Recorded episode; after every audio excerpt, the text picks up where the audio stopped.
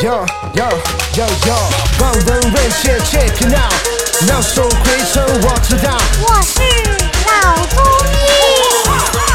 Hey check。本节目由上海团市委、上海中医大、上海青联、上海医卫青联、辣椒智库联合出品，由上海徐浦中医医院特别支持，喜马拉雅独家播出。刚讲了这么多不能吃的，看看什么东西能吃的。哎，这个能吃东西不多。第一类呢就是鱼油，鱼油呢对类风关是有一定好处的。那么人们发现，就是在海上打鱼的，特别是远海打鱼的这些渔民，嗯啊，他这个生活条件又不好，又是长期接触这种水，对吧？寒冷的环境，哎，他这个类风关的发病率，或者说甚至关节炎的发病率，和那个不打鱼的岸上的这些人差不多，也没什么说他是发病率特别高。最后研究下来，他们虽然没什么东西好吃，蔬菜也没有，什么也没有，但是他们有一样东西是可以吃很多的，是什么？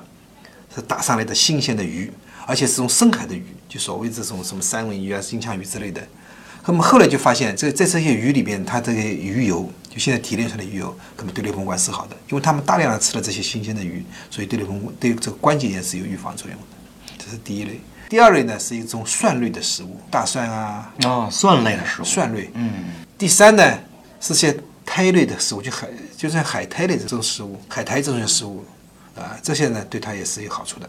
嗯，第四呢就蜂王浆，嗯，蜂王浆呢对类风关是有好处的，但是蜂王浆呢很多女性是不能吃，因为它里面有雌激素嘛，对吧？有点激素，但是蜂王浆对类风关是有好处的啊。这几类所以不多。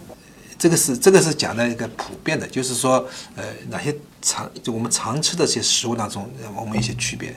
那么我们还可以有一些小的这些呃中医的这个方子，比如说我刚刚说了，如果你这个关节痛是比较偏寒的，偏寒的，那么我们就可以在在这个你的饮食当中，比如说啊，我们就可以用点附子。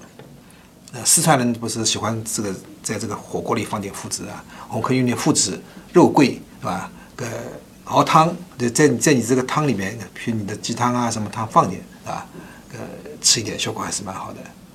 如果这个这个关节痛，他是感到人很虚的，像关节关节疼痛，人又没有力气，他讲话也不行，大便嘛也比较稀的，这种一派虚象的，那么我们就在这个饮食当中，我们可以给他吃点黄芪。啊，吃点黄芪，黄芪可以黄芪粥、黄芪熬汤、这鸡汤都可以啊。那么如果这个这个人他是感到这个 除了这个关节痛以外，对吧？他感到自己 胸口嘛又闷，他又很腻，啊，就是中医讲是有一种痰湿的这种症状的。嗯。那么这个时候呢，你在饮食当中你就可以吃一点米仁、薏仁啊、薏仁啊、芡实啊这些都可以吃点，包括冬瓜，对吧？都可以吃点，就健脾利湿啊，健脾利湿。